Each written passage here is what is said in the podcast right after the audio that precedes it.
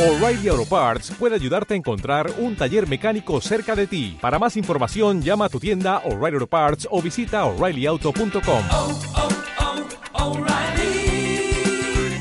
oh, Parts.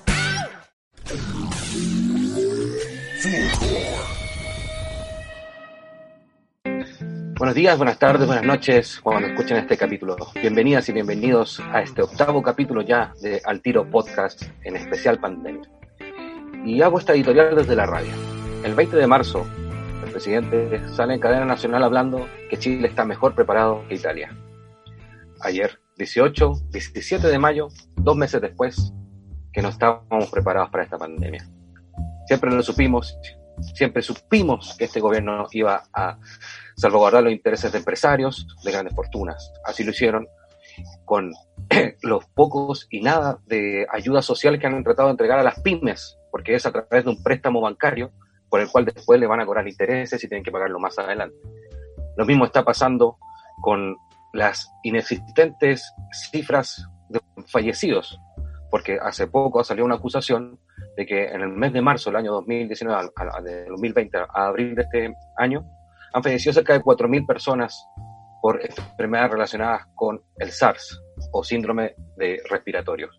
Y el gobierno solo dice que son 350. Y para desmentirlo, ministro Malanich, en cadena nacional, muestra una tabla de Excel en blanco y negro, sin fuentes, sin datos, solo una tabla de Excel, diciendo que esa persona que pidió los antecedentes al servicio médico legal y al registro civil miente. Tengo rabia porque tengo miedo, y no tengo miedo por enfermarme o no tengo miedo por contagiar a los míos o no tengo miedo porque mis amigos, mis amistades se enfermen. Tengo miedo porque están construyendo un gobierno y están construyendo una lógica de cuidar sus intereses a raíz del sufrimiento del pueblo. Hoy en día, cuando grabamos este capítulo en la mañana, cerca de un sector importante de la población del bosque salió a reclamar porque tienen hambre, porque no tienen alimentos. ¿Y cuál fue la respuesta del gobierno? Represión, represión y represión sigamos juntando rabia, sigamos juntando todo esto que nos está pasando. No olvidemos quiénes son, no olvidemos los responsables que nos dijeron que podíamos volver a una nueva normalidad y hoy en día tenemos más de 2.000 contagiados y contagiados diarios. No quiero que olvidemos eso. Perdonen la rabia, perdonen el odio, pero es que ya esto no puede seguir de la misma forma pretendiendo que el pueblo se siga muriendo, que la clase trabajadora siga yendo a llenar los bolsillos de otros, cuando el COVID aún no desaparece del todo y se vienen los meses más difíciles, con un sistema sanitario a punto de colapsar. Soy Coque Lector, agradecemos como siempre a Fulgor Lab por permitirnos grabar este octavo capítulo de Altiro Podcast, en un programa donde conversamos, leemos y a veces escribimos. Bienvenidos y bienvenidas.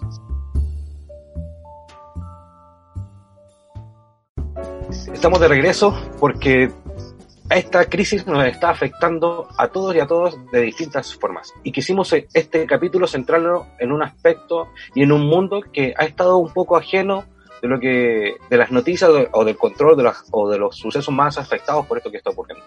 Y queremos conversar por el que para nosotros es un rubro importantísimo dentro de la cultura, que es el teatro. Y para ello tenemos dos exponentes, dos personas que nos van a orientar y nos van a ayudar y nos van a hacer entender que esto cómo está afectando a este sector y cómo son las herramientas que están utilizando para tratar de sobrellevar esta crisis. Quisiera que se presentaran ustedes mismos, no sé quién quiere comenzar. In... Que comencemos con... Eh, por favor. Voy. Mira, mi nombre es Ingrid Leighton y sí, trabajo en el teatro desde distintos lados, ¿no? Eh, teniendo una sala de teatro, eh, tiene una capacidad más o menos aproximada de 60 personas. Por otro lado, también soy profesora de actuación, eh, directora de obras de teatro y llevo bastantes años en esto. Eh, y es doloroso.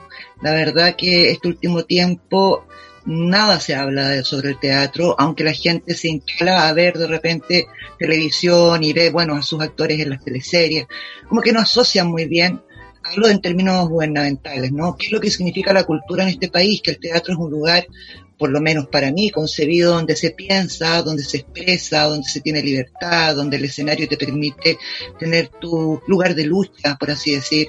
Es en el fondo desde donde las personas empiezan a conectarse con el otro. Eh, hoy día es imposible tener abierta una sala de teatro por lo que significa, ¿no? Lo que es la pandemia que estamos viviendo.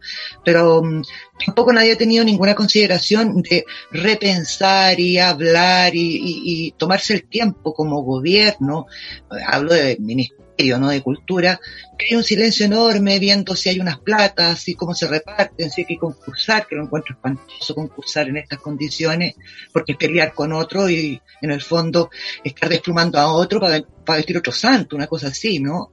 Em, es un- una indignación lo que uno siente, pero una profunda tristeza de no ser considerados. Murió, fíjate, eh, la Bélgica Castro, murió Sidikin, como que pasa sin pena ni gloria, grandes personas, grandes personas que han entregado a este país obras de teatro en su dramaturgia, actuaciones, que ha, ha sido reconocido fuera de este país. Entonces, es como de un desdén, de una, no sé, eh, es doloroso, es doloroso. Pero mi presentación es esa, yo soy una persona, sí, del mundo del teatro y desde sus distintos ángulos. Dejo a Nelson porque creo que Nelson trabaja conmigo en el teatro, sabe de lo que estamos hablando y él también te podrá dar otras otros puntos de vista quizás. Trato de hacerlo bien resumido y sintético, pero sí, soy una trabajadora del teatro, esa es mi definición. Gracias, Ingrid. Hola, Coque. Oye, primero que todo agradecer también la invitación antes de la presentación, de agradecer la invitación que nos hace Bibliotank eh, y los amigos que están grabando Fulgor Lab. Y bueno, mi nombre es Nelson Marchand, soy eh, de profesión actor y desde ese lugar, desde el teatro, también realizo varias funciones, desde dirigir, desde producir, desde actuar y soy parte de Teatro Bolsillo como mi rol es director de ejecución. ¿ya? Eh, me sumo mucho a, a las opiniones que da Ingrid con respecto al periodo que estamos viviendo y, y ver cómo, de una gran conclusión que yo tengo, porque también me hace reflexionar con la introducción que diste al programa. Es como lo que más me impresiona como de las pandemias o de las crisis es ver la miseria humana. ¿Cachai?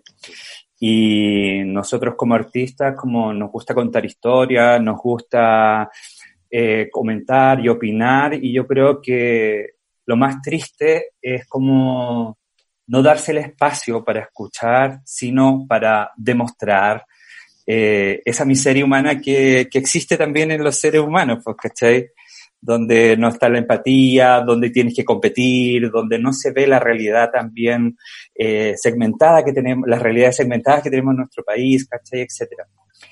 Y bueno, es a nivel como de introducción, más o menos, de, de quién soy.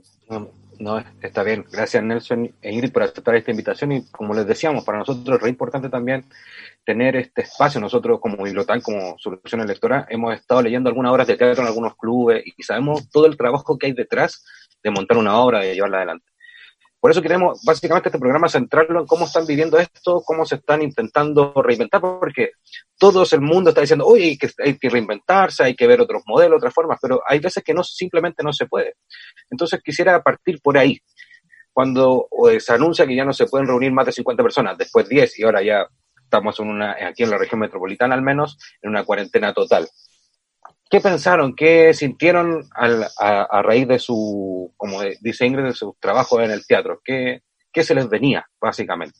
¿O cómo, se, ¿O cómo han sobrevivido, básicamente, estos ya casi tres meses que vamos de, de cuartelamiento? Mira, por un lado también todo esto se viene arrastrando también lo, lo, un poco lo que golpea al teatro, ¿no? Y que por un lado yo tengo todas las razones de entender por qué se golpea de esta forma, porque todo esto viene desde octubre, ¿no? Con esta gran revuelta, con esta gran eh, petición de demandas de la cual me incluyo también, de entender que es necesaria una nueva constitución, y ojo, una nueva constitución donde la cultura tenga un derecho, o sea, todo desde ahí. Por lo tanto, claro, la sala como tal y los teatros tuvimos que reorganizarnos y mostrar funciones en horarios distintos, a las 12 del día, ir reprogramando.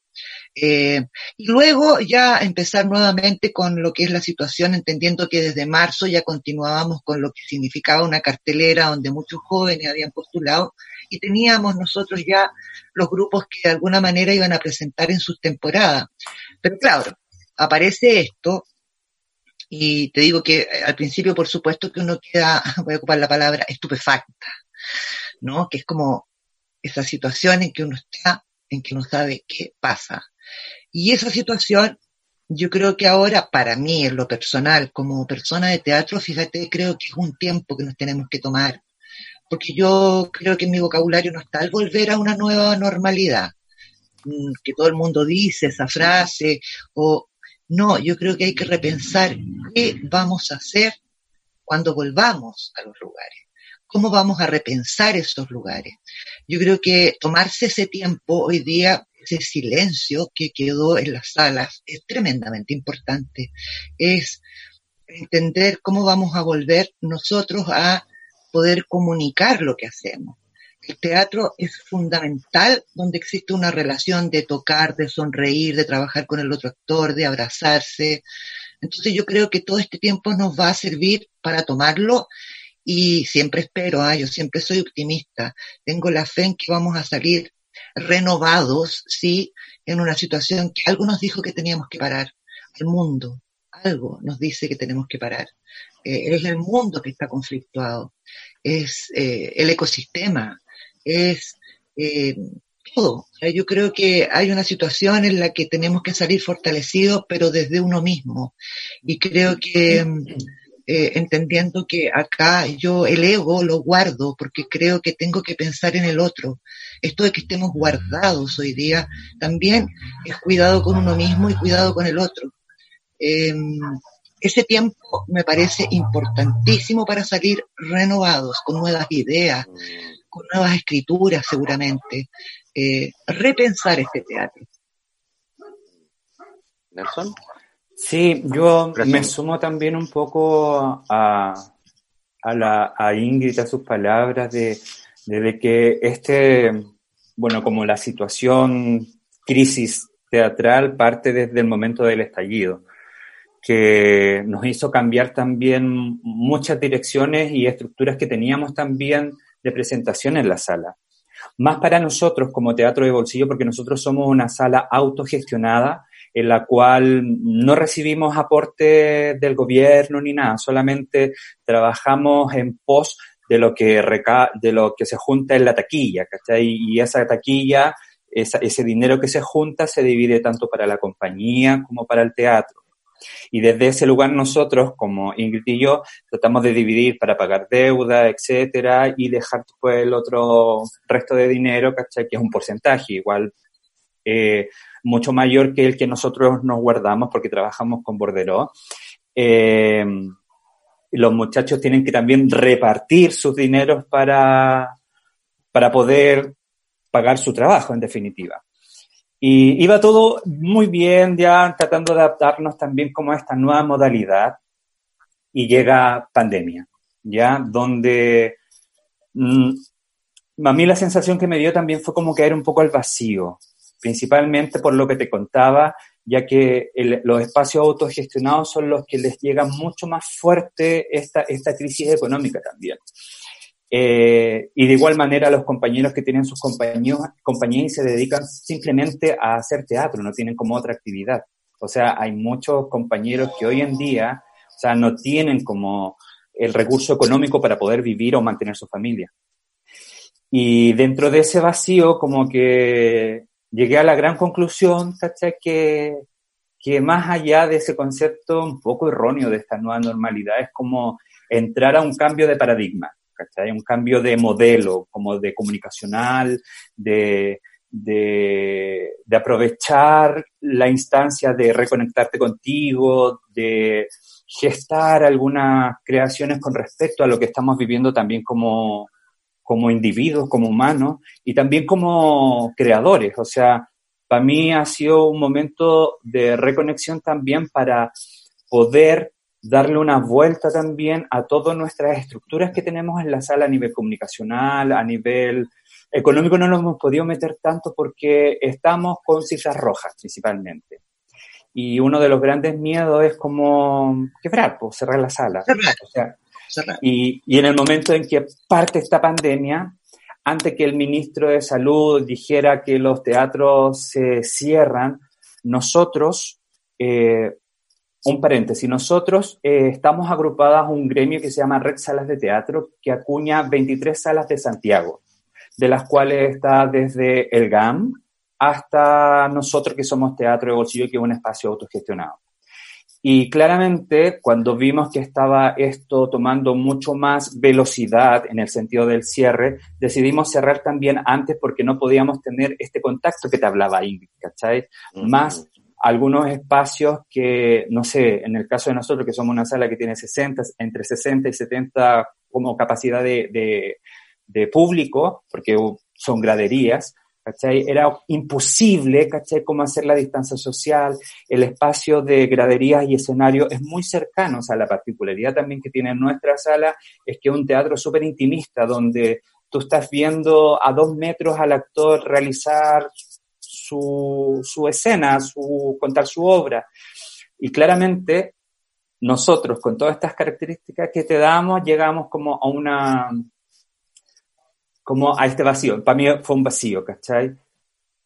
Y principalmente es como ya verlo con calma, ver, eh, diseñar nuevas ideas con Ingrid, o sea, tratamos de juntarnos también para poder masticar, para poder reflexionar y direccionar y cambiar, porque todo está cambiando, está cambiando a cada minuto, o sea, un ejemplo, teníamos todo organizado un semestre y se cayó, ¿cachai? Claro, Lo- yo lo- reprogramando, reprogramando, a ver si el segundo Exactamente. semestre, a ver, estamos como, eh, yo digo en suspenso, ¿no? Y suspendidos, para mí esa es la palabra que, que me, me hace mucho sentido, como que el teatro hoy día está suspendido, es cierto, Nelson habla de la red de sala donde nosotros también somos parte de ella y estamos todos con esta situación. Entonces, por supuesto, es diferente cuando una sala tiene sueldos porque hay un apoyo, hay una, mm, una cosa que lo financie. Nosotros no, nosotros estamos los dos solitos, los dos solitos armando, desarmando, eh, organizando, eh, moviendo, estructurando. Eh, lo que de alguna manera sí llega a ser una garantía porque somos los dos nomás. Entonces. Ahora, ¿qué me pasa? El teatro siempre ha vivido en crisis, entonces para mí no es, no es como, oh, que- es que el teatro siempre ha vivido en crisis, o sea, incluso hubo una tremenda crisis cuando salió el televisor de que el teatro se iba a acabar. Mm. Afortunadamente no se acabó el teatro. Yo creo que esta es otra prueba más de las crisis que el teatro ha vivido. Pero somos siempre sobrevivientes, fíjate. Sí, Y yo creo que con Nelson hablábamos la otra vez, yo creo que esto para nosotros el teatro es una especie de virus que se contagia.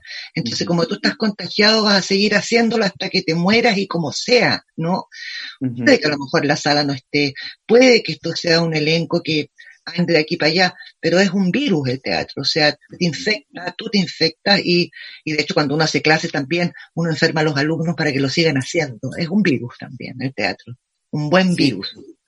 Yo, yo creo, eh, sumando lo que dice la, la Indy con respecto al contagio, yo creo que, y este momento de suspensión, porque es cierto, nosotros como actores y como salas siempre estamos como en esta situación de crisis porque tenemos que mover las plata, tratar de, de, de que sigamos teniendo como la actividad teatral y que nosotros tengamos también la energía para poder seguir eh, convocando.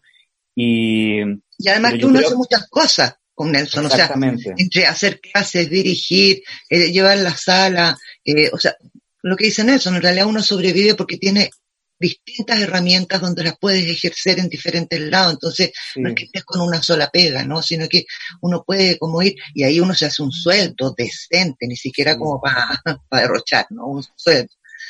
Yo creo que el gran dolor es que no podemos relacionarnos, relacionarnos, tener un contacto directo, de que la gente pueda ir, ¿cachai? Porque el bicho, yo le digo bicho al COVID, ¿cachai? Es tan pegajoso que no te permite también generar como esa, ese acto ritual de contar una historia en cierto periodo, que haya gente para que se instale el gesto teatral, ¿cachai? Mm. En, en su sentido más primitivo, como ritual, ¿cachai? Mira, que acertado lo que dice Nelson, porque para mí, fíjate, es eso, el teatro es ritual, y yo creo que, fíjate, que al volver en esta situación, yo creo que uno debe recuperar los ritos. Uno debe recuperar los ritos, porque los ritos se han perdido. No puede ser un rito ir al mall a comprar. No puede ser un rito, eh, no sé, comprar y comprar y, y estar en esta situación de compulsión. Yo creo que los rituales son eso, juntarse con el otro, escuchar al otro, ver teatro, eh, hacer de una comida un invite para los amigos donde la comida se disfruta porque hay un tema, porque algo está sucediendo que nos interesa. Eh, yo creo que sí, los rituales son tremendamente importantes y eso yo creo que hay que recuperarlo. Sí. Oigan, Ingrid y Nelson, les voy a ser totalmente sincero. O sea, yo partí este programa como escuchar la editorial y venía con harto pesadumbre por todo lo que está ocurriendo. Pero saben que escucharlos me sube el ánimo. O sea, esto mismo de decir que somos, ¿cómo vamos a ser fortalecidos de esto? ¿Cómo vamos a cambiar el, el ritual? ¿Cómo vamos a hacer, eh, el, volver que el teatro sea a ser ese espacio de mancomunión que, ten- que tienen y esa, esa cercanía que hace la magia del teatro que no se puede lograr en, en otro aspecto? Sí. ¿Cómo han, conversa- ¿Cómo han conversado eso? Ahí si quieres después se explayan como que con esto de la red de salas que me contaban que van desde el Gama, porque eh, se me había ido por completo. ¿no? Soy una persona que sí bien me gusta ir al teatro, no, no voy tan, tan asiduamente como me gustaría, pero sí eh, pensar en eso, o sea, cómo readecuar los espacios, cómo, si se ha hablado en la red de salas, si no han hablado las grandes compañías o algo, si he estado viendo que están subiendo obras de teatro a internet para ver, y Mira. no sé si eso, ustedes ahí. Nelson, si quieres, da- dale tú, después continúa. Sí, eh, yo creo eh, principalmente como es como volver a la génesis, yo creo, siempre es como de trabajar de manera colaborativa, vincularse, ¿cachai? Trabajar en pos de la comunidad, ¿cachai? Que todos aportamos en algo para que podamos seguir fortalecidos y podamos seguir creciendo desde las habilidades personales que uno pueda aportar en esta comunidad o de los pequeños grupos que ya están unidos puedan aportar desde su lugar. Yo creo que esa, esa, como, esa, inicia, esa como frase o concepto de colaboración, desde el momento en que yo entro a, a Teatro de Bolsillo y que la Ingrid me lo comunicó, o sea, siempre hemos trabajado así. Yo creo que también ha sido como uno de los de, nuestros pilares, ¿cachai? Para sostener también la crisis. O sea, para nosotros súper, eh, porque somos un espacio que es autogestionado y a veces la única manera de poder eh, como generar redes es a través de la vinculación, es un poco lo que hicimos también y que estamos gestando también con Bibliotán, ¿cachai? Como que Teatro de Bolsillo también pueda ser la casa de Bibliotán donde ustedes también puedan como tener su centro de operaciones, ¿cachai? Y desde sus habilidades poder también ayudarnos a seguir fortaleciéndonos, ¿cachai?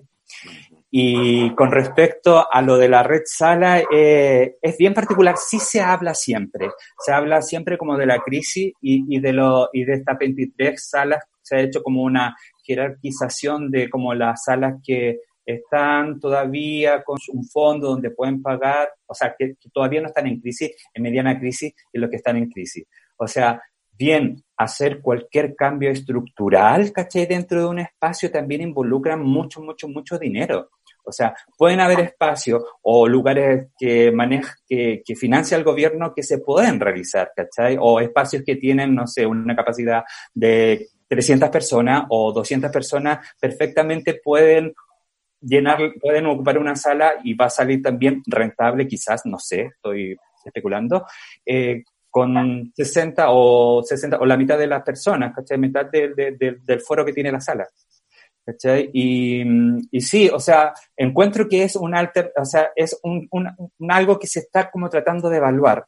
Bien, la red sala tiene como un fondo que se ganó y se está tratando de evaluar, ¿cachai? Que den la autorización para que también ese mismo fondo de la red nos puedan como inyectar a las salas que estamos en crisis para que nos puedan pagar los sueldos, para pagar como, o sea, ni sueldos, es como pagar la, la, la, La mantención. la mantención, como la luz y el agua, ¿cachai? Que el arriendo, que son como gastos súper importantes, son súper fuertes, ¿cachai? Y, y eso se está como en espera, en espera para poder eh, encontrar soluciones como económicas. Y esperando también respuesta como, no sé, pues de este fondo, que al final es bien, es, es como, no es, un, no es un fondo de ayuda, porque al final es un concurso de ayuda, ¿cachai? Es como, que, que, que me ha planteado, es como la noticia de ayer que dio nuestro presidente, que dijo lo de la caja, de como que vamos a ayudar con, con la comida, ¿cachai? Y hoy día en la mañana en Valparaíso la gente iba al Dideco a preguntar por las cajas, ¿cachai? Como, y, y lo que pasó en el bosque en la tarde, o sea, como que... eh, eh, es O sea, como- en el fondo, en el fondo lo que pasa también es que mm, puede, ¿cómo el Ministerio de Cultura te puede decir, mire, hay eh, un fondo de 15 mil millones, pero es concursable, o sea, tienen que concursar todas las salas. Tú comprenderás que todas las salas son distintas, ¿no? El GAM no tiene ninguna relación con una sala pequeña como la nuestra. Entonces, eso yo lo encuentro absurdo, o sea, en época de hambre, en época de pandemia, que nos hagan concursar. Yo me niego a concursar por esos fondos. Porque aparte- prefiero, de verdad, prefiero morirme de hambre y cerrar la sala. O sea, no puede ser que te hagan, es como tirarle a los perros, ¿no? Un poco de lo que hay y, y que bueno, mm, vean ustedes cómo, cómo se las arreglan y cuál es el, el proyecto mejor concursado, o sea, donde tienes que probar todo lo que tú eres. Y yo encuentro, yo a esta altura no estoy para probar lo que soy, a mí me gusta el teatro, he trabajado años en eso. No, y, y me imagino, yo no voy a ser mejor que otros. Yo creo que este país tiene grandes actores, grandes actrices, directoras, directoras, dramaturgos. No puedo decir cuál es mejor. Somos distintos, pero somos todos muy valiosos. Entonces, eso yo lo encuentro espantoso. Y por otro lado, cuando tú dices, quizás que tenemos un optimismo, porque somos medios locos los que hacemos teatro, pues compadre. Entonces, no puedo negarme en ese lado. Siempre está, para mi gusto, el lado amable. El actor, la persona que hace teatro tiene un lado que cobija. El teatro se nos enseñó que es colectivo. Es colectivo para aprender a pensar, a caminar, a ver la vida desde otro ángulo, a um, quedarse detenido. Eh, fíjate que somos un poco también del absurdo, ¿no? Eh, cuando hablamos del libro, toda esta situación, y yo lo vuelvo a decir, lo dije en algún minuto, me recuerda a Samuel Beckett con Esperando a Godot. No sé qué estoy esperando. No sé si es la libertad, no sé si es el fin de la pandemia, no sé si es que el gobierno por fin nos escuche. Eh, ¿Qué me representa Godot hoy día? Eh, muchas cosas. Entonces, eh, es como esa obra circular, ¿no? Que Vladimir y Estragón están todo el rato esperando que llegue, que pase algo, que suceda algo. Y eso hago esa analogía con esa obra. Sí, yo creo que lo más lamentable de la, de, de la crisis que estamos viviendo es que se pudo visibilizar la precariedad que tenemos los artistas, ¿cachai? Donde o sea, y, no- y- y Chile entero. Y Chile Ese es el gran problema, porque nosotros los actores trabajamos mucho con eso, con esa situación de ver, ¿no? ¿Qué es lo que sucede? Y yo creo que esa es la gran herramienta que tiene el actor, que incluso se anticipa los hechos. Por eso que Mm. tenemos escenarios donde se pueden mostrar y desde el escenario tú puedes decir lo que está pasando. Y la verdad es que eso parece que hoy día el gobierno, una parte de este país, se dio cuenta que había pobreza, se dio cuenta que había gente en la miseria, se dio cuenta que había hambre. Entonces, eso es lo que a mí me impresiona. Sí, yo quiero aportar algo que decía la Ingrid con respecto al fondo. O sea, el fondo es una cifra bien alta, pero no se está mostrando, o sea, es para repartirlo en todo el país, ¿cachai? Y hay una cantidad de artistas, de espacios, de compañías, ¿cachai? Que, que quizás no, no van a agarrar nada porque no hay una formalización, no hay como una educación política Y con porque el respecto papel- a, a la formación, ¿cachai? Y, y Donde- fundamentalmente, Nelson, porque el fondar va a estar mal hecho. Porque eso no te acredita si tú eres bueno o, o un buen proyecto, si te ganas. Eso no puede ser concursable. Eso es frente a una cantidad de papeles que hay que llenar. Sí, es que por eso Es- yo, es que yo me- digo, me- perdón, perdón. Adelante, Nelson, adelante. Sí. Por eso Sí, yo digo que lamentablemente se ve la precarización, ¿cachai? Y, y por eso, o sea, estamos todos a favor de un cambio de constitución, estamos todos a favor de que haya eh, políticas públicas para la cultura, ¿cachai? Que, que, que copiemos modelos de economía ¿cachai? cultural o artística de otros países donde hayan subvención también a los espacios culturales, ¿cachai? Como que haya una subvención también para artistas, que haya una categorización también, o sea, no es, no es, no estoy diciendo que todos metamos en el mismo paquete, o sea, también validar la historia, ¿cachai? El- la trayectoria, eh, abordar a los compañeros nuevos que van entrando también al quehacer teatral, o sea, generar como una dinámica, que se generen políticas públicas con respecto a lo que es el arte en sí, ¿cachai?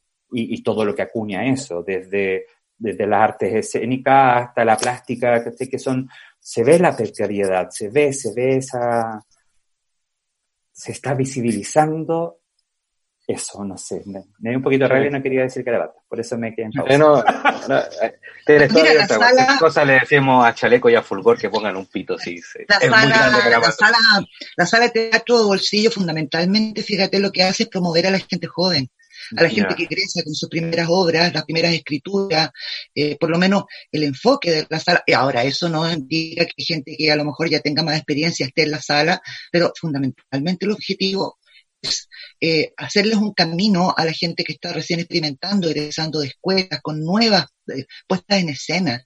Yo creo mucho en la gente joven. Debe ser porque hago clases y muchos años hice clases de actuación.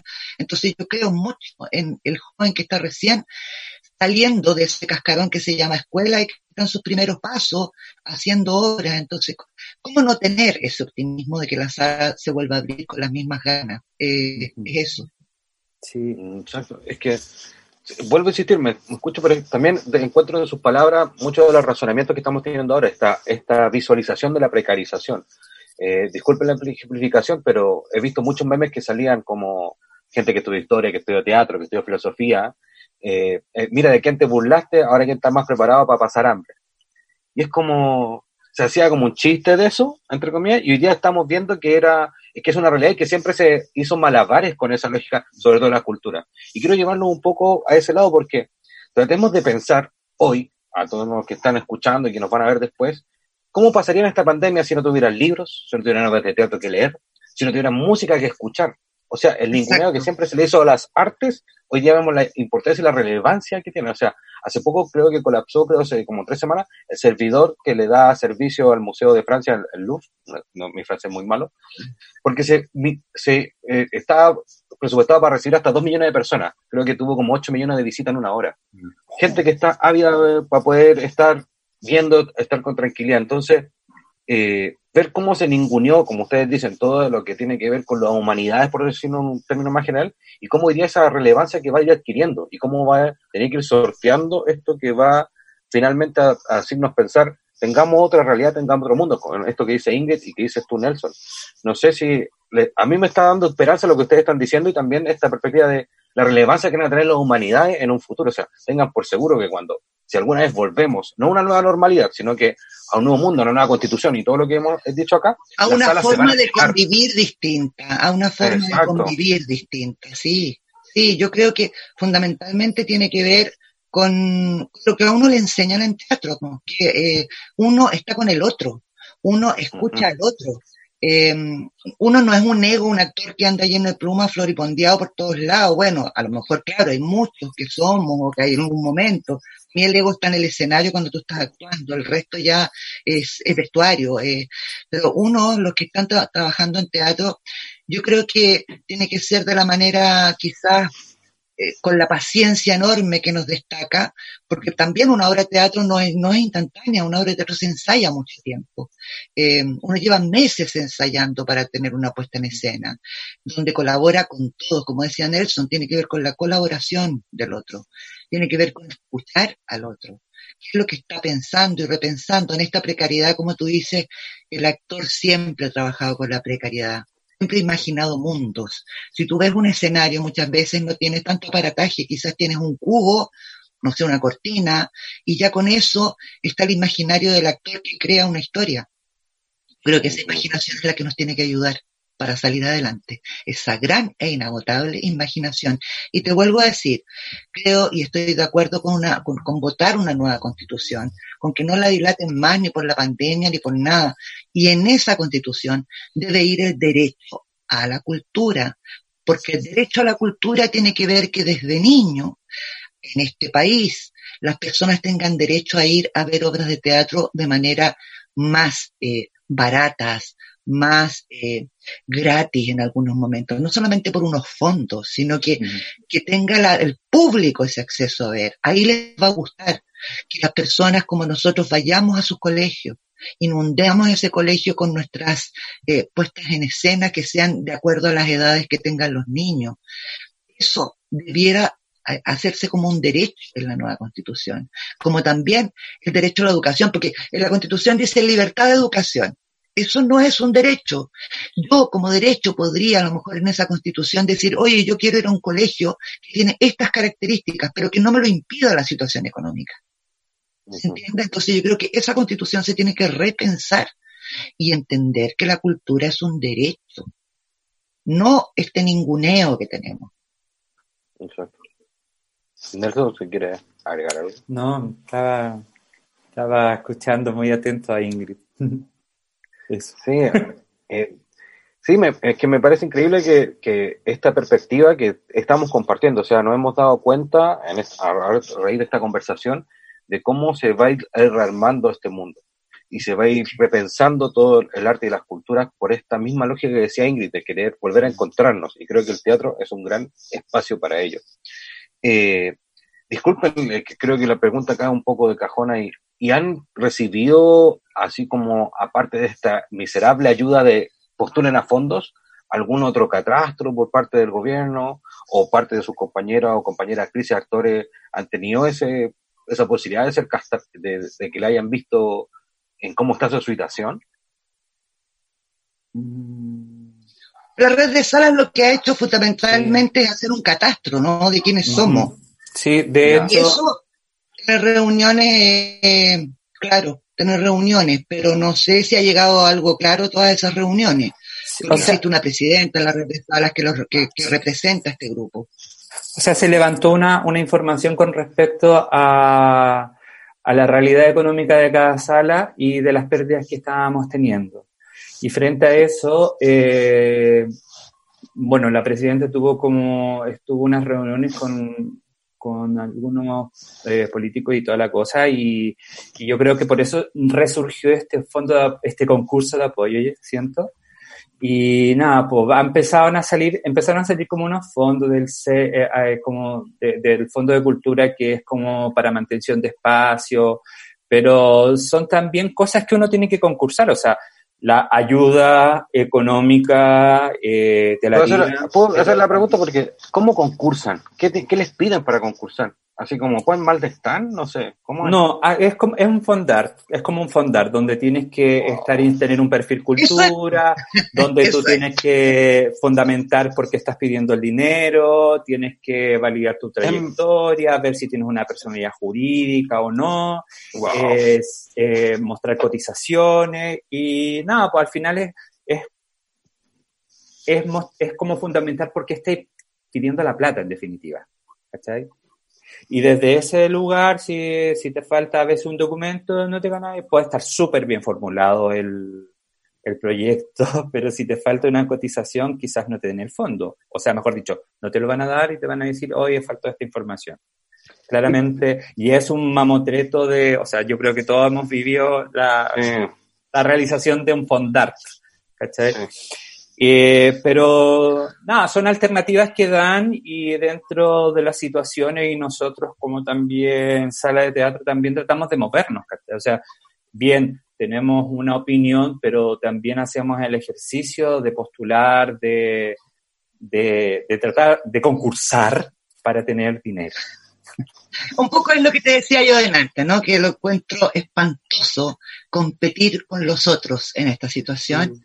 Y vuelvo a decir, es como sacarnos los ojos entre las personas que hacemos teatro. Y creo que eso no es sano, no ayuda a nadie, eh, no colabora con nadie, lo encuentro espantoso, porque te vuelvo a decir, acá en este país creo que hay grandes actrices, grandes actores, muchos profesores de teatro, muchos directoras, directoras, dramaturgas, tremendamente valiosos, donde yo no voy a ser más que otro ni menos que otro. Soy lo que hago. En el fondo uno es lo que es, a lo que se ha dedicado todo este tiempo. Entonces, con, con, con eh, tener ese concurso, ese fondar, lo encuentro espantoso en época de pandemia.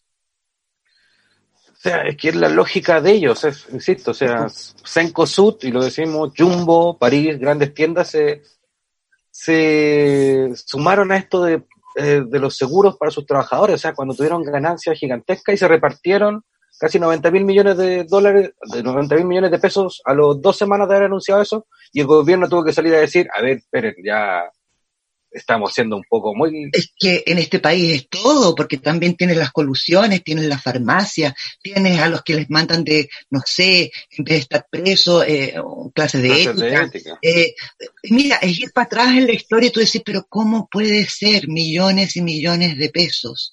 Es como vivir una estafa constante. Entonces, y, y- y bueno, y se sigue caminando, ¿no? Se sigue andando sin cuestionamiento. Por eso yo creo que nosotros también como teatros tenemos esa frase que el teatro resiste, ¿no? El teatro es resiste, res- es resistencia. Es- el teatro no se rinde. Es Y el lo, teatro no tenemos se como, rinde. lo tenemos como hashtag. Sí, yo quiero aportar, yo quiero aportar una cosita con respecto a lo que tú me habías, habías preguntado delante, con respecto a cómo qué estábamos haciendo, de qué manera nos estamos reinventando y todo, como cambiando la, la- las ideas de, la, de convocar, etcétera. Y hay dos proyectos que el Teatro de Bolsillo está patrocinando, ¿ya? Eh, principalmente con esta necesidad también de visibilizar también a compañías emergentes. Eh, hay dos compañías, que es la Teatro San Sebastián y, la María Cuco Teatro, que es de La Serena. Eh, están, están gestando un, están gesta- gestando una investigación con respecto a la plataforma web. Bien, nosotros como Teatro de Bolsillo no tenemos la tecnología y no tenemos el registro eh, como, como profesional para poder mandar una obra y que la suban a alguna plataforma como las que estamos viendo y están viendo circular, porque eso también involucra un gran gasto, desde los equipos hasta la edición, etcétera. Y una de las cosas que, se nos había ocurrido hacer era eh, patrocinar esta, estas investigaciones que están haciendo el Teatro Bolsillo, eh, perdón, el Teatro San Sebastián con la María Cuco y otra investigación que está haciendo el Teatro San Sebastián, que son eh, encuentros que van a tener vía una plataforma web y, y todo, y todo se gesta desde la red como con ensayo, en, en, como a través del computador, eh, mezclando, para poder seguir haciendo el ejercicio de, de, crear, principalmente, de contar una historia desde otro lugar, quizás. Pero también. ojo, que eso ya no es teatro, ¿no? Eso sí, ya no es teatro. O sea, sí, pero es el, sí. el, gesto de crear y comunicar, y es, es, es un cambio de paradigma, es como... Como... Es, un, es, un, nuevo lenguaje, un lenguaje visual. Que, que, que, al fin ya cuenta, igual hay un, bueno, hay un cuerpo que, que está comunicando, que está, o sea, tiene que tener, con, o sea, yo lo veo desde el lugar, desde el teatro, porque tiene que ver con una preparación, tiene, son ensayos, sí. eh, hay, un, hay una opinión, hay un discurso. Bien, el gesto ritual y, como decía, como que se gesta el teatro no va a estar porque no va a haber presencia física, pero sí va a haber como una comunión, va a ser un gesto también que, que va a ser in situ, como si estuviéramos conversando, pero todo lo que despliega eh, la apuesta en sí es un gesto teatral. ¿sí?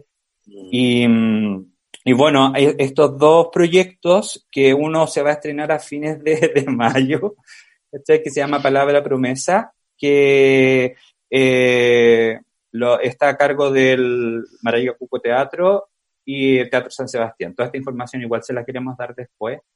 Y aparte también como ejerciendo el hábito de la investigación. Es como no sé, Ingrid también participa como de lecturas dramatizadas con una compañía que es Opus, que la dirige el, el Jorge Schulz, ¿cachai? Que al fin ya Claro. cuando- Seguimos haciendo cosas, ¿no? Pero, pero lo Exactamente, fundamental claro. del ritual teatro no está. O sea, yo insisto, el teatro es ritual, es colectivo, es tener la respiración del actor ahí. Este es un nuevo lenguaje en el que tenemos que irnos subiendo, porque no nos podemos quedar estancados, como dice Nelson, donde uno ocupa elementos teatrales, pero fundamentalmente un lenguaje distinto por la pandemia, que es esta cosa audiovisual. A mí me carga ver obras de teatro en pantalla, ¿no? Eh, creo que no, no es lo mismo pero hay gente que le gusta, la gente que no ha visto teatro quizá a lo mejor con eso se maravilla y lo encuentro también una buena herramienta. Todas las herramientas son buenas, pero el teatro como tal es en una calle, en teatro callejero, en una sala, con el contacto, ¿no? Con el otro. Son lenguajes, por supuesto. Sí. Ojalá podamos volver a ese ritual, Ingrid y Nelson. De verdad que es una de las cosas que más se echa de menos. O sea, hasta el ritual de tomar el metro. Yo creo que por ahí parte. Exacto. Eh, chicos, ya estábamos terminando este primer bloque. Muchas gracias por todo. No sé si quieren agregar algo como una reflexión final para después comenzar ya con las recomendaciones más personales. o algo. Si quieren hacer un cierre más de esto que cómo está viviendo el teatro y el mundo del teatro, esto que estamos viviendo, como tanto ustedes dijeron y que nosotros también pensamos, que logramos esa adaptación a, la, a lo que pasó el 18 de octubre, porque también queremos ese cambio de cultura, queremos ese cambio en la constitución que permita que esto sea un derecho y no un privilegio. Y, pero que esto es completamente distinto y tenemos un gobierno que sigue sin ver, ve- no más bien, tenemos un sistema que sigue viendo esto como bienes suntuarios, como bienes de, que no son de primera necesidad. Y yo creo que a veces el teatro sí se ha transformado en ello, y vuelvo a insistir con la idea. Imaginemos estar en este aislamiento social, en esta cuarentena, sin libros, sin obras de teatro, sin música, sin películas. Yo creo que habría sido más difícil de lo que está haciendo hasta ahora. Mira, yo decirte que primero súper agradecida de esta entrevista y agradecida porque también nos das el tiempo para poder expresar y quizás a veces incluso uno quisiera expresar mucho más, ¿no? Pero yo soy una agradecida del tiempo, fíjate que eso lo, venía diciendo yo incluso cuando esperaba al espectador en una obra que dirigí que se llama Las Vacas, eh, les decía gracias por su tiempo, por estar acá. Yo fíjate, te agradezco el tiempo de que nos das a Nelson y a mí de poder expresar desde donde los que nos compete es el teatro, eh, el poder expresarnos, el poder decir, el poder opinar, el tener un punto de vista, eh, creo que fundamentalmente entendiendo que este colectivo país está tremendamente dañado, nadie confía en el otro, yo creo que todo este tiempo tiene que ver para eso, para tomar ese tiempo y entender que hay muchas cosas que hay que cambiar, muchas. Hablamos con respecto al teatro, pero el teatro es una de las tantas. Yo creo que ese tiempo es importante de reflexión. Este sistema ya no da más, es una crueldad. Vivir en estos tiempos es una crueldad. Entonces yo creo que expresarnos acá me parece maravilloso poder decir lo que uno siente, piensa y cómo uno adecuadamente va buscando el buen vivir con el otro. Te doy todas las gracias. Esto Me agradecer también a Bibliotán Sebastián. ¿Sí, Nelson? ¿Te quieres sumar a esa Me palabra? sumo a todo lo que dijo la. Ya. Muchas gracias. Chiquillo, eh, ya podemos entonces con el segunda y parte final de este bloque, que son sus recomendaciones para ver cómo estamos viviendo esto. ¿Bien? Estamos de regreso ya para eh, seguir conversando un poquito más con Ingrid y Nelson, pero ya en un plano un poco más personal. Escuchamos todas sus reflexiones en torno al teatro. Ingrid, Nelson, eh, yo sé que ustedes, como decía Nelson en la entrevista, están investigando, están haciendo cosas, están creando contenido. Pero ¿qué hacen ustedes para relajarse dentro de toda esta cotidianidad que nos lleva más al estrés. No sé qué, qué recomendaciones le podrían hacer a los escuchas de Al Tiro Podcast. Las que ustedes quieran. ¿Partes todo o parto yo, querida? Harta usted, querido. Bueno, yo creo que uno, primero el autocuidado. Ya no. ¿Qué significa eso? Es como no sobreinformarse, eh, también hacer como una limpieza dentro de toda la sobreinformación que hay, eh, pensar en el otro, ¿cachai? No ser egoísta, eh, cultivar un poco las habilidades que se te habían olvidado, como por ejemplo bordar, no sé, hacer ejercicio de vez en cuando, beberte una copa de vino sin culpa, si son dos no importa. Eh, no perder el contacto con, con, con, la gente, como con tus seres queridos, con tu familia sanguínea y con tu familia que formas por la vida, ¿cachai? Agradecer por sobre todo y cuidarse, eh, disfrutar desde la intimidad de uno mismo en el encierro y no castigarse porque está ahí encerrado. Yo creo que eso es lo más principal. Es como no sentirse miserable porque no podéis ir a, no podéis salir a, a tomarte un chop en a Bellavista, ¿no? Eso como reconectarse con uno en definitiva, es como entender en qué está y en tu proceso, en qué puedo crecer y dejar como ese duende negro que te dice, oye, si lo haces tan mal y todo, y va a sonar súper hippie, pero también es como reconectarse con la vibración del amor, bueno, así como como que es necesario como que la rabia, que, que la angustia, ¿cachai? Te coma. No estoy diciendo que te hagas el tonto. Simplemente es como darle espacio en tu ser para luego decir, ya, tengo que hacer un cambio porque no quiero que me bajen las defensas. y no me quiero resfriar. Así lo estoy viendo, bueno, y otras cosas más que no sé. ¿Alguna serie que te esté ayudando a, reconectar con todo eso que nos dijiste? ¿Algún libro? Lo que, ¿Alguna canción, una música, algo que te, un disco? Uy, yo estoy, estoy pegado con un libro que es, que, que es el diario íntimo de la Frida Kahlo. Ah. bueno, la Frida Kahlo es como una pasión que tengo y una investigación que he llevado hace mucho tiempo. Y eso ha sido como mi, como mi, mi, mi copiloto. ha sido mi, copiloto pandémico. Mi, piloto, mi copiloto pandémico y me he reconectado harto con la música porque eh, he buscado como, estoy trabajando con una chica que es música, que es la Ari, eh, la Ari Cordovero, que es chelista, y estamos buscando música, estamos investigando y he visto como nuevos artistas, cosas muy antiguas y como que me voy entre la lectura, mucho computador, con música y música. y tu copita de vino. Sí, y cigarrito. Infaltable. y el cigarrito. Ya, también. sí, todo el rato. Ingrid, ¿alguna, como en la misma línea, Nelson? ¿Cómo, ¿Cómo, llevo esto yo? Mira, eh, fundamentalmente yo, a mí me gusta, tengo patio, entonces Nelson te dirá que en general cuando me llama, yo estoy plantando, estoy haciendo almácigo, estoy podando, eh, cortando el pasto, porque me encanta, de verdad que me gusta y además que ahí puedo pasar horas en el jardín. Eh, y me quedo muchas veces pegada, ¿no? Y me emociona cuando sale un brote de algo. Eh, suena tan hippie como lo que tú dices, Nelson, porque es como que, te digo, hoy bonito que de una semilla cagona, mira, está saliendo un brote, entonces hay más sol, menos agua, no sé qué. En eso vibro mucho ah, en el jardín. Em, también tejo, y ah, voy a hacer unos botines para mis nietas ya, y tejo. Eh, y un chaleco largo para el Nelson. Sí, soy súper inquieta, muy inquieta. Y, leo, leo harto. Eh, y mm, también veo series. Hay una que estoy siguiendo que se llama Hunter, la cacería, eh, que tiene que ver con los judíos que empiezan a buscar a los nazis como para eh, asesinarlos. eh, trabaja el Pachino. de verdad, en esa estoy un poco pega. Esa serial me tiene, me tiene como bien. Qué bueno. Mm, me gusta.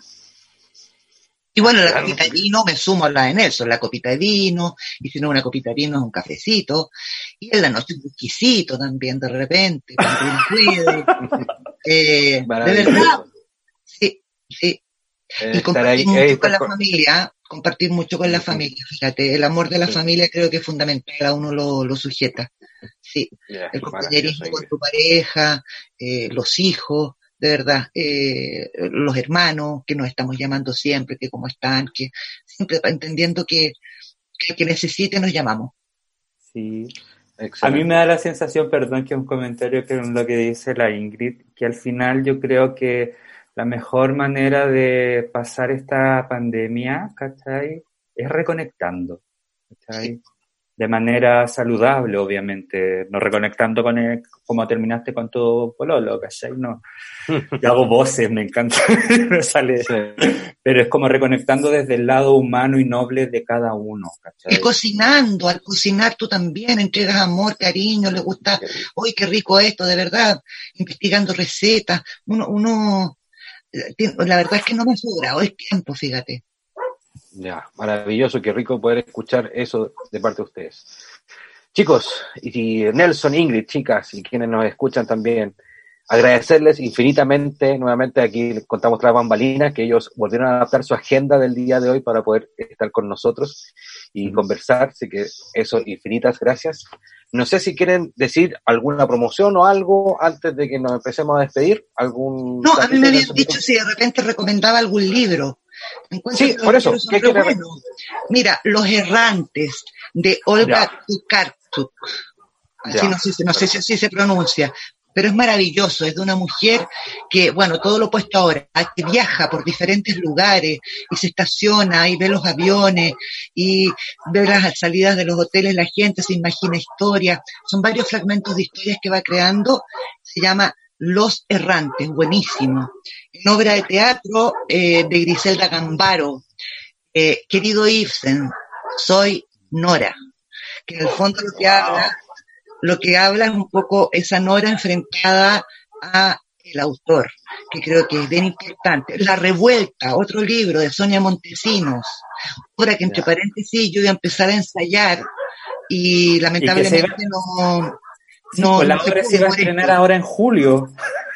Oh, La revuelta de una gran autora antropóloga, Sonia Montesino, La Revuelta, que de hecho fue, fue lanzada en 1989, pero se relanzó para este estallido. Eh, Son libros muy buenos, ¿ah? muy, bueno, se darán cuenta por mi lectura que soy bastante feminista. Maravilloso. Es, es para dónde va el mundo. Muchas gracias, Ingrid.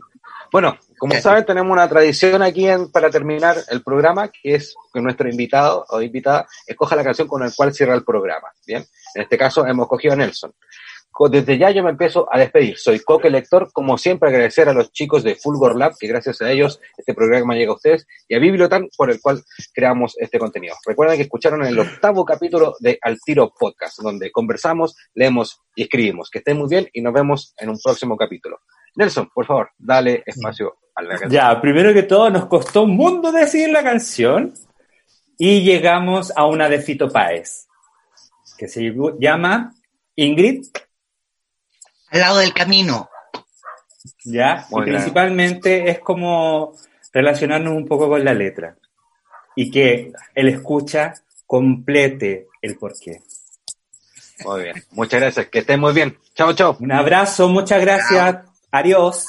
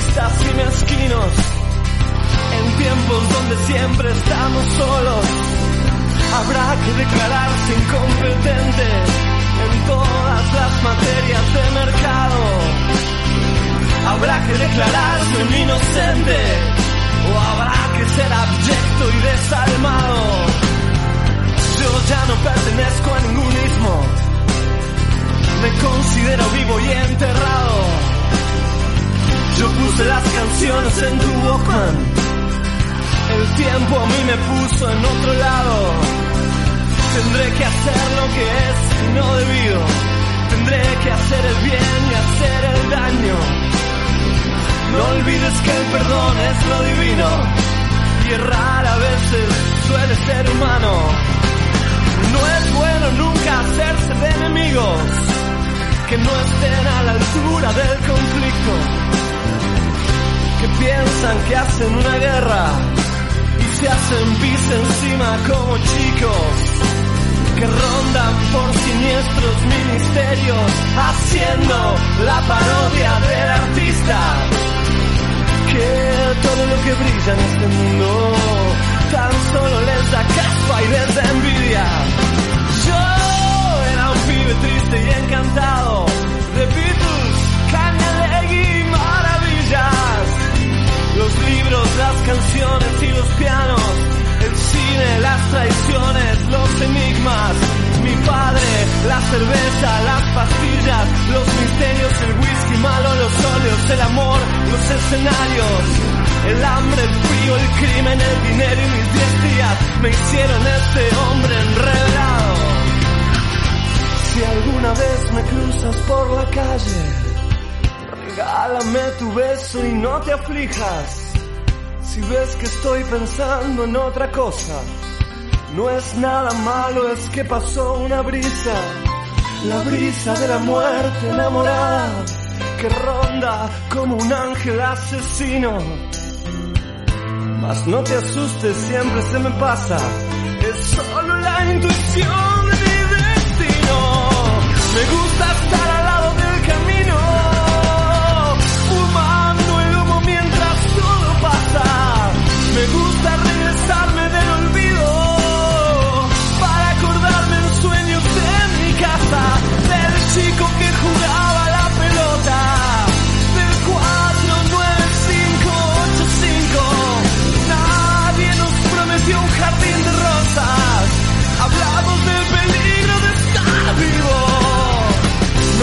divertir a tu familia mientras el mundo se cae a pedazos. Ah, me gusta estar al lado del camino, me gusta sentirte a mí.